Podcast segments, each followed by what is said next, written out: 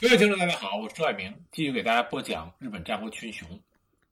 在毛利元就与吉川家达成契约之后的公元一五四八年的夏天，大内义隆再次发出征讨背后神边城主山明李兴的命令，并且委任了陶龙房为总大将，率领五千多的兵，与安义国、毛利元就、龙源、吉川元春、小早川龙井父子。以及甲利五龙城主肉户龙家、头旗城主平贺龙宗等部队合流，总兵力达到八千人，进入背后攻打神边城。然而，因为神边城防守得宜，大内联军没有能够攻下神边城。但是在毛利元就的调略下，神边城被孤立，失陷只是时间问题。因此，大内联军先行撤离。留下一部分兵力与山明李兴遥相对峙，这是吉川元春首次以吉川家家主的名义参与的战役。第二年，也就是公元一五四九年的三月，毛利元就带着吉川元春和小早川龙井，以及兴禅寺主持一起前往山口城觐见大内义隆，以答谢大内家让龙源继任家主。以及对于吉川元春和小早川龙井分别继承吉川家和小早川两家的支持和信任。这一次会面，毛利元就一行人受到高规格的款待，见识到繁华不亚于京都的山口公家文化。这次访问行程，元就一行人在山口城逗留了约三个月，其中毛利元就代表他的嫡长子毛利隆元。与大内家订立了婚约，迎娶大内义隆的养女。同时，他的二儿子吉川元春与大内家的首席家老陶龙房结为异姓兄弟。这两件事情让毛利家与大内两家之间的关系更加亲密，也影响到两家各自的发展。毛利隆元与大内义隆养女的婚礼在同年的秋天举行。毛利元就父子再度前往山口城，豪华宴席上也是其乐融融，但是背后里却是暗藏杀机。原因是在于大内义隆在出云国远征失败之后，荒废武士，沉迷于京都文化，经常招请公卿文人来到山口城研究学问，为此而设宴款待，大费周章。为了应付庞大的支出，大内义隆不惜加重。地方的税赋，将消费转嫁在老百姓身上，老百姓不堪压迫，所以纷纷的离乡别井，另觅家园。同时呢，大内义隆宠信他手下的一个家臣，叫做项梁五任，屡屡将他举荐于朝廷，帮他升官。相反呢，他对于陶龙房这些武断派的重臣却很冷淡，主要是因为在远征出云国的时候。陶龙房所主张的急进攻击没有奏效，以致吃了大败仗。大军退回到周防国之后，以陶龙房为首的武断派就此失势。再加上陶龙房与向梁五任素有积怨，早已势成水火，种种原因促使陶龙房决心发动政变，将大内义隆逼迫下台。陶龙房谋反传闻。甚嚣尘上，纵然家臣们再三的劝说，但是大内义隆并没有积极的防范。当时就有传言说，毛利元就在逗留山口城期间，陶龙房每天晚上都派人送书信到元就所在的旅馆，因此毛利元就必然是知晓此事。甚至有人说法说，陶龙房发动政变是出自于毛利元就的阴谋。事实上。从吉川家文书所收录的书信记录里，有一封于八月二十四日陶龙房写给吉川元春的密函，信中露骨地提出自己跟重臣山重举、内藤兴盛等人合谋要废掉大内义隆，拥立义隆的嫡长子义尊的计划，希望吉川元春和毛利家能够给予支援。从这封密函。可以看出，陶龙房谋反的决心是势在必行，而且大胆的字句也证明陶龙房对于元就父子是相当的信任。吉川元春作出回应是在次日，但是这封回信落到陶龙房手中，却是在九月四日，要远远落后于回信的日子。回信的日子是八月二十五日。对于陶龙房的请求，吉川元春并没有正面答复，他反过来去询问陶龙房关于利间修理亮的领地处置问题。利间修理亮的领地古木乡、志见乡、户谷乡就在吉川家领地新庄附近。吉川家想接收这块空置的领地，他要先经过大内家的同意，因此元春希望先得到陶龙房的帮助再行答复。可是当时陶龙房因为受到重伤而被大内义隆疏远，也帮不上忙，所以陶龙房就回信给元春。说明自己不得已的苦衷，让元春自行处置利间市遗留领地的问题，并且郑重地促请元春跟毛利元就商量谋反的事情，尽快给予答复。元春在收到了毛利元就和毛利隆元父子联署的书信，信中提到了利间市的领地会由毛利家自己来承认，而陶龙房谋反的事情。毛利元就、毛利隆元已经同意，让元春也答应向陶龙房做出支援。如果这个说法属实的话，那么毛利元就不但知道内情，而且更是支持谋反的其中一员。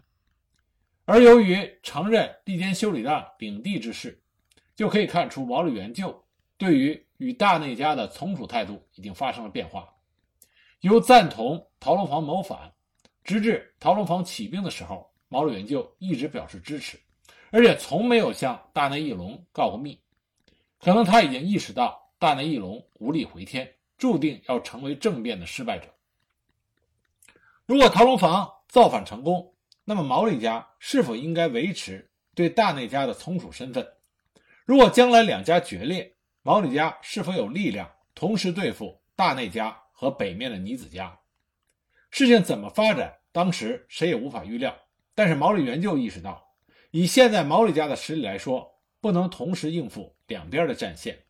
尤其毛利家也像其他家族一样，内部出现派系斗争，难以团结一致的对付外敌。因此，改革内部，集中权力，能够应付将来的突发情况，是目前必须要做的事情。毛利元就是被十五名家老一同推举成为新一任家主的。这十五名家老里面有五个是井上家的。井上家的领地位于山县郡东部和高田郡的西北部，介于吉川家和毛利家之间。原本是与毛利家地位相同的国人众领主，在毛利元就曾祖父的时代，两家结为姻亲。后来井上家为了使得总领家的权力得到集中，就将数家所有的领地。都收归总领的直辖，于是那些失去领地的庶家们为了生计，有些去投靠了高桥家，有些投靠了毛利家，而井上总领家后来也一起成为了毛利家的家臣。井上一族家臣化之后，在毛利家内部逐渐就组成了以井上家总领为首的党派，范称为井上党。毛利兴松丸死后，总领井上元坚。带头支持毛利元就继任家主，由于拥护之功，井上党在毛利家的影响力越来越大，终成为北大不掉之势。从孩提时代的元就被后建义井上元盛给逐出元挂城一事，就可以一见端倪。井上家除了掌握人数上的优势以外，还掌控了财政上的得益。毛利家所在的吉田盆地。是山阴、山阳两道的交通枢纽，加上实践银山的开发，那么大量矿工的日常生活所需就吸引到商人前往实践银山进行贸易。商人来往银山，多数都会经过吉田盆地。扼守着交通要道的毛利家，则会向这些过路的商人征收所谓的税钱，而井上家则被赋予在郡山城下的三日市。征收税钱的权利，而这些征收来的钱全部归井上家所有。尽管井上一族财雄势大，对毛利家形成了潜在的威胁，但是毛利元就始终是隐忍不发，因为直到这时为止，井上一族仍然是毛利家中的重要军事力量，所以这些年相安无事。但是从毛利家的长远发展而言，若想要脱离国人领主联盟的形式，建筑以自己为顶点的战国大名式的管制制度，就必须将知行权、地方户口、资源以及财政收入收归己有，由大明分配下属掌管。这需要一套可以上令下达的行政制度才可以实行，并且通过对家臣的领地分配以及重新规定家臣的军役义务。来取代以往由大内义隆做主的知行模式，确立以自己为顶点的主从关系。井上一族的存在正是这种发展的绊脚石，因为井上党嚣张跋扈，有很多不臣之举。毛利元就要想实行集权，就不能置之不理。自从山口一行，毛利元就就预料到陶龙房必会发生政变，担心万一大内义隆倒台。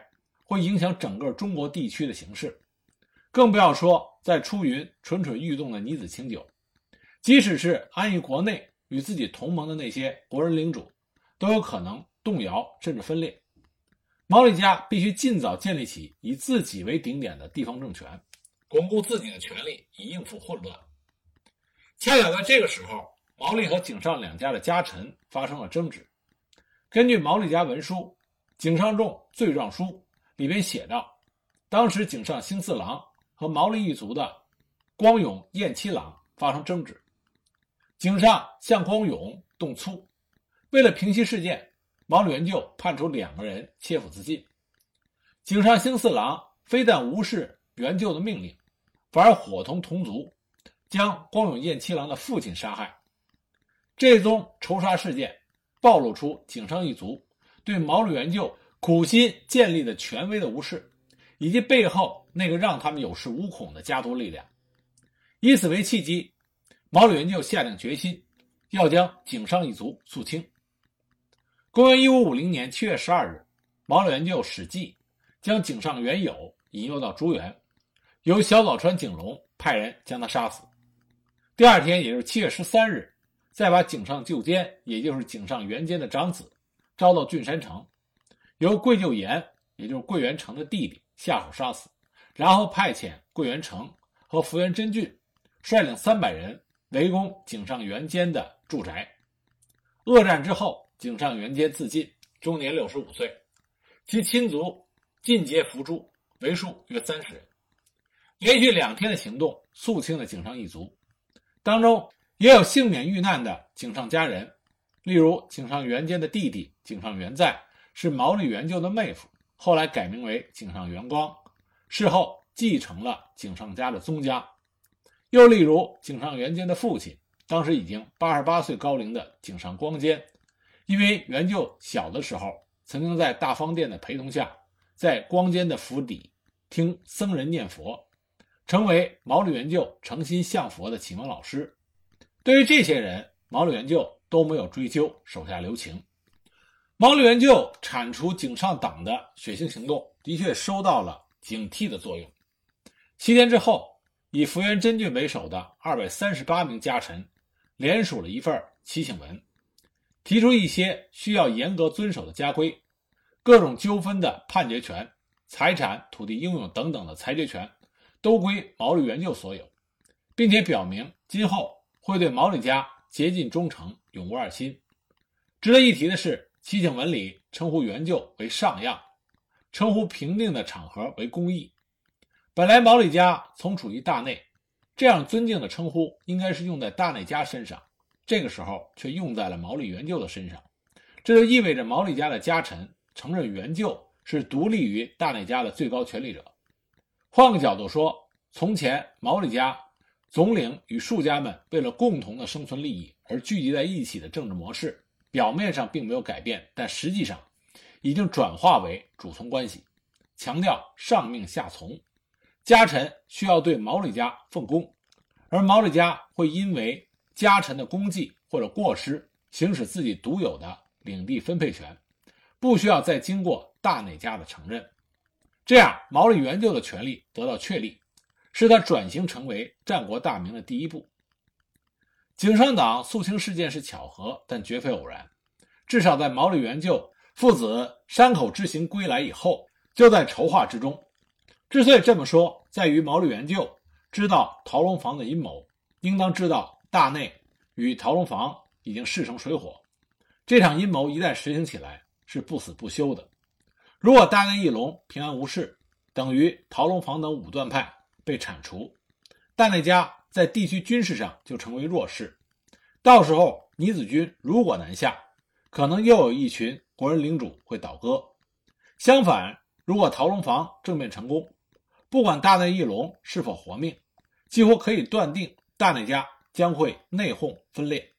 毛利家则可以乘机而起，甚至以替大内义隆报仇为名，向陶龙房宣战。不管陶龙房政变成功与否，如果毛利家内部仍然是各自为政，不能团结一致，将无法应付外敌的挑战。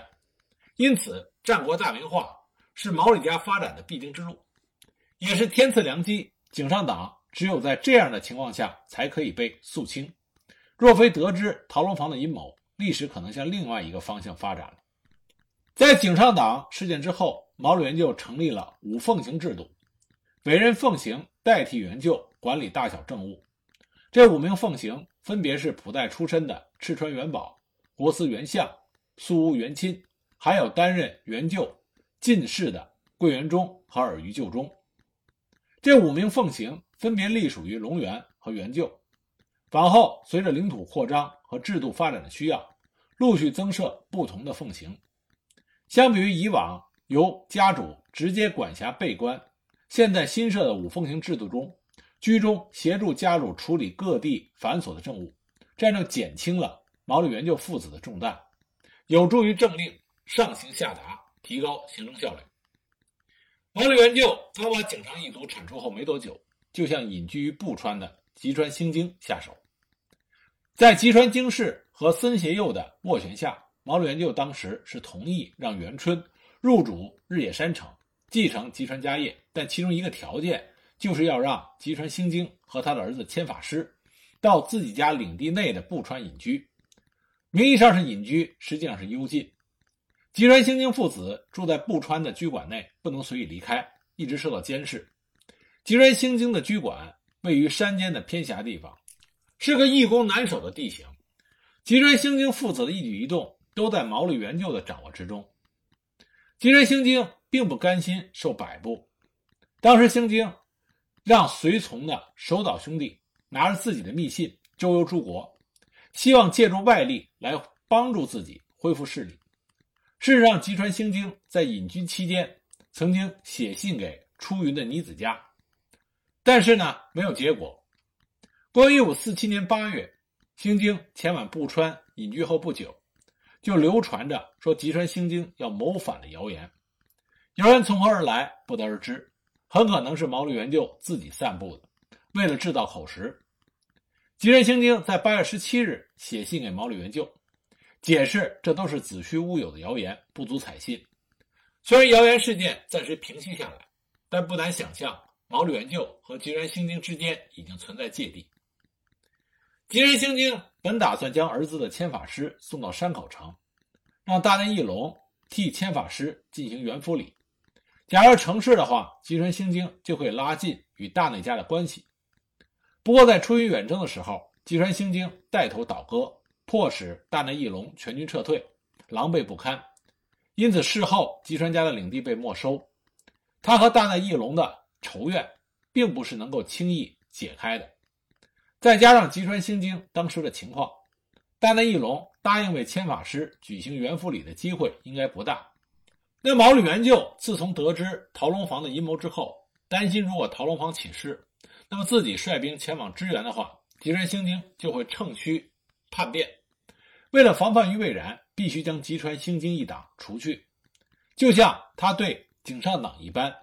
根据他的观点，兴京将千法师送到山口之事未必是真，也许是有人凭空捏造，使师出有名。但这个人极有可能就是毛利元就他自己。无论如何，毛利元就都要将吉川兴京和他的一党彻底铲除，势在必行。公元一五五零年九月二十六日，毛利元就派遣使者到步川，向吉川兴经说，希望能够一睹吉川家世代相传的家宝三元太刀，请兴经让家臣守岛内藏城，带来吉田郡山城。守岛内藏城是吉川兴经身边的无用之士。毛利元就的计划就是将守岛调离兴经身边，再分别袭击。元就本来安排了家臣接待守岛，并且负责刺杀，但是将要行事之际被守岛察觉，守岛于是急忙的逃回了步川。就在当晚，熊谷信直和天野龙重奉元就之命，带兵三百急袭步川的兴京居所。这个时候，守岛未归。吉川兴京闻声只得应战。